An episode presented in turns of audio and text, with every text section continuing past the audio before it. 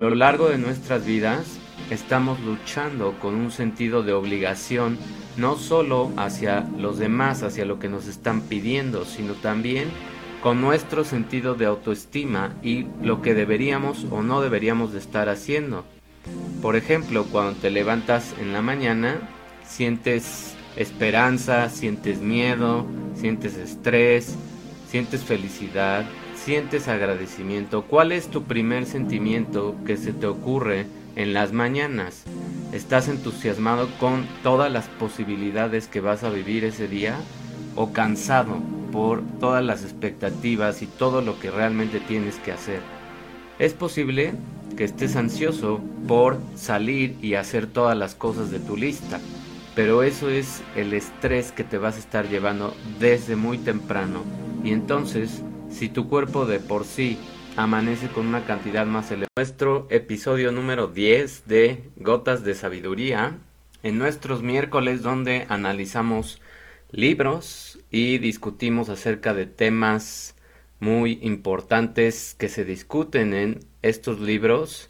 El día de hoy nos toca hablar de Start Where You Are y la autora es Pema Chodron.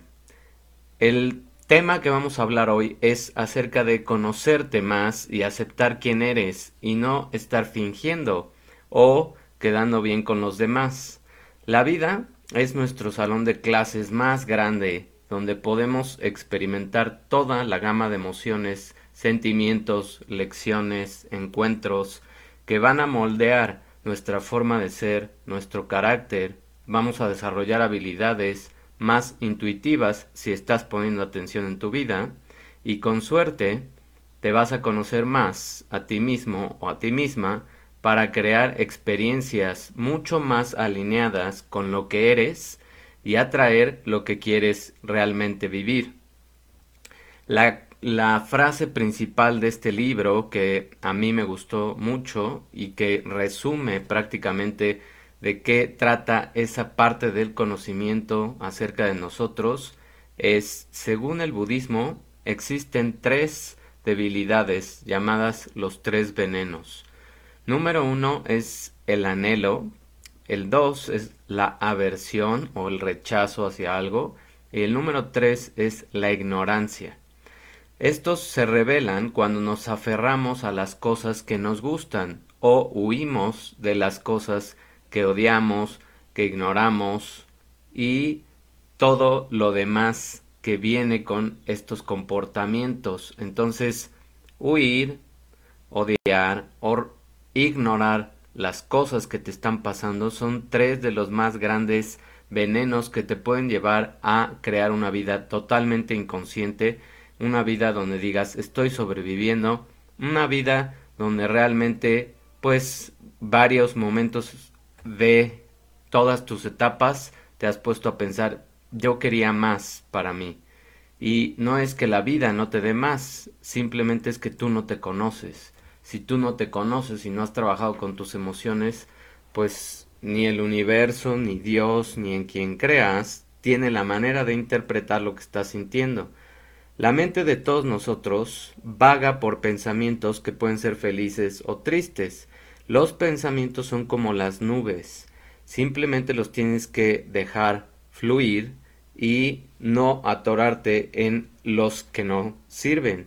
Pueden quedarse pensando mucha gente en la lista de tareas que tiene que hacer, estresarse y preocuparse por algún evento que a lo mejor ocurrió ayer, la semana pasada, el mes pasado, etcétera. Pero todo lo que necesitas hacer, en vez de estar desperdiciando esa energía que tu cerebro está ocupando en todo ese eh, recordatorio, es reconocer como este pensamiento normal y volver a centrar tu atención suavemente en tu respiración. Esa es la manera de regresar al aquí y a la hora. Respirar y concentrarte en esa respiración. No te castigues ni te esfuerces demasiado por evitar los pensamientos, porque en realidad no puedes evitar los pensamientos. Constantemente van a estar pasando, pero tú puedes simplemente escoger qué tipo de pensamiento es con el que te quieres quedar y qué es lo que quieres hacer con esos pensamientos. Puede que te resulte útil decirte a ti mismo cuando estés pensando y con calma una forma de detener los pensamientos que ya no quieres es volver a tu respiración, es darte ese espacio, son segundos los que vas a invertir en respirar, concentrarte en lo que está pasando y simplemente dejar fluir las cosas. A lo largo de nuestras vidas estamos luchando con un sentido de obligación no solo hacia los demás, hacia lo que nos están pidiendo, sino también con nuestro sentido de autoestima y lo que deberíamos o no deberíamos de estar haciendo. Por ejemplo, cuando te levantas en la mañana, sientes esperanza, sientes miedo, sientes estrés, sientes felicidad, sientes agradecimiento. ¿Cuál es tu primer sentimiento que se te ocurre en las mañanas. ¿Estás entusiasmado con todas las posibilidades que vas a vivir ese día o cansado por todas las expectativas y todo lo que realmente tienes que hacer? Es posible que estés ansioso por salir y hacer todas las cosas de tu lista, pero eso es el estrés que te vas a estar llevando desde muy temprano y entonces si tu cuerpo de por sí amanece con una cantidad más elevada de cortisol, que es la hormona que te produce estrés, entonces lo único que estás fomentando es que ese estrés se quede en un nivel alto y no baje. Y eso va a hacer que tu cerebro se vaya hacia el tipo de pensamientos más negativos o más tóxicos. Simplemente si así empiezas las mañanas, ya estás decepcionándote contigo mismo por haber tomado tantas malas decisiones el día de ayer, el día de antier, la semana pasada. Entonces ten cuidado cómo empiezas los días porque ese momento del día en la mañana es lo que va a dictar cómo estés durante el resto de la jornada. Entonces, la mayoría de nosotros le damos mucha importancia a lo que pasa negativamente en las vidas sin siquiera tratar de averiguar cuál es la razón de por qué están pasando las cosas.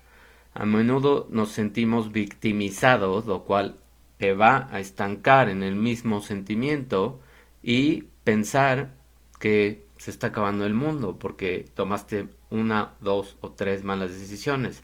Si no haces X, Y o Z en el día, entonces te vas a sentir frustrado. Si tú ya te estás imaginando eso en las mañanas, imagínate qué estresante puede ser la vida, además de todas las presiones que vas a tener durante el resto de lo que te queda. Una vez que te familiarices y te sientas cómodo con este proceso de regresar a tu respiración y a un eh, momento presente, puedes empezar a tratar de meditar. Y meditar no solamente ocurre cerrando los ojos en una posición incómoda, como lo hacen muchos de los expertos en meditación. No solo así se puede meditar.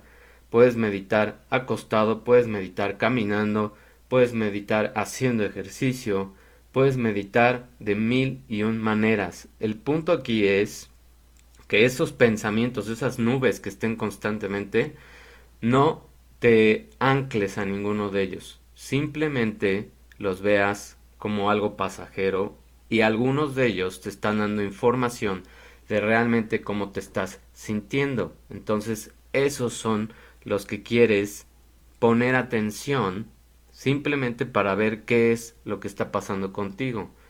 Cada vez que te empieces a volver más habitual con la meditación y lo practiques de manera más constante porque es la única manera de hacernos mejores en todo, entonces te vas a ayudar a ver cada día de una manera más positiva.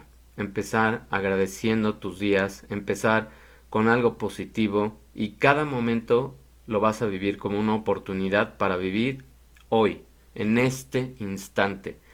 De acuerdo con también la parte científica, las leyes de la física cuántica, la realidad es un holograma. Nosotros estamos proyectando todo lo que está pasando y lo absorbemos a través de nuestros sentidos y no sabemos realmente si es virtual, si es real hasta que tú vas teniendo más conciencia en lo que te está pasando. Y así como estos eventos pueden ser más virtuales, la misma imagen se va a ver diferente desde otra perspectiva. Por ejemplo, cuando tú cuentas algo que te pasó en tu vida y tú lo ves como muy negativo, se lo cuentas a otra persona que no tiene nada que ver, seguramente muchas veces va a ocurrir que te digan, pero no es tan malo lo que te está pasando. O lo vean desde otra perspectiva y puedan ver ellos esa luz positiva dentro de lo negativo. Entonces, lo único que necesitamos muchas veces es despegarnos de la parte emocional que nos tiene anclados a la negatividad y eso ocurre, lo he explicado ya varias veces, por nuestra predisposición del cerebro primitivo o cerebro reptiliano que te mantiene en lo negativo, que durante todo el día a lo mejor te fue súper bien, pero pasó algo malo. Y te puedo apostar que el 90% de las personas se enfoca en ese punto negro del día, mientras pudo haber tenido un día espectacular. Entonces, para muchos de este lado de la del planeta, los conceptos de meditación o de vacío o de limpiar tu mente suenan como algo negativo, porque vemos las cosas muy, em, pues necesitamos más el enfoque material. No estamos acostumbrados a ver tanto a la parte espiritual porque nuestras culturas no trabajaron tanto con esa parte como del otro lado del planeta donde el, la meditación y todas estas prácticas de conciencia, de estar más alertas, es algo que se educa desde los niños. Entonces por eso es que de este lado somos más pesimistas que del otro lado del planeta. Y lo único que hace el cambio es tu perspectiva de las cosas. ¿Cómo es que tú ves las cosas positivas o negativas? Dentro de todo lo que te pasa en tu vida, siempre hay una lección y siempre hay algo que puedes rescatar. No, no vas a vivir una vida con significado y feliz si estás evitando constantemente tus debilidades, los errores, si ignoras todo el daño que a lo mejor traes todavía acumulado y si empiezas al contrario a crear más y más barreras para dolor o para la tristeza y te mantienes en una rueda de hámster simplemente dejando que la vida pase y ya, que envejezcas y se acabó. Si así vives tu vida, pues constantemente vas a estar sintiendo que algo te falta. Todo en esta vida es parte de vivir estos momentos independientemente de cómo sean, porque todos traen esa lección. Estar vivo hoy es un lujo y lo hemos visto en lo que ha pasado en estos dos años, en lo que empezó ahorita con las guerras, etcétera. Entonces, la meditación te puede ayudar a vivir con ese dolor o con lo que te ha pasado en la vida y al hacerlo te vas a convertir en una persona mucho más resiliente, más poderosa y más compasiva, porque vas a tener una un significado en cada una de las lecciones. La próxima vez que te venga a la mente un recuerdo feliz en un lugar de detenerte en él y vivir en el pasado, Respira hondo y pasa esa felicidad a alguien que también la necesita. Ese contacto que ahora ya podemos ir teniendo poco a poco es lo que necesitamos exportar hacia los demás. Esa sonrisa, ese saludo que muchas veces hacíamos, mucha gente necesita eso. Una mirada en los ojos, todo eso es lo que podemos hacer con las personas y transmitir esa energía positiva una vez que nosotros también logremos concentrarnos más en el aquí y el ahora, porque todo lo que te pasa es una consecuencia de lo que estás pensando y lo que estás atrayendo. Así que simplemente dedícate a vivir tu presente, a agradecer lo que te pasa y poco a poco la energía se irá transformando y te irá dando mucho más regalos y sorpresas. Que tengas un excelente día. Nos vemos el próximo miércoles. Bonita mitad de semana. Si te gustó este episodio, si te hice reflexionar, por favor ayúdame a reenviarlo a tus amigos. Mil gracias. Nos vemos. Bye.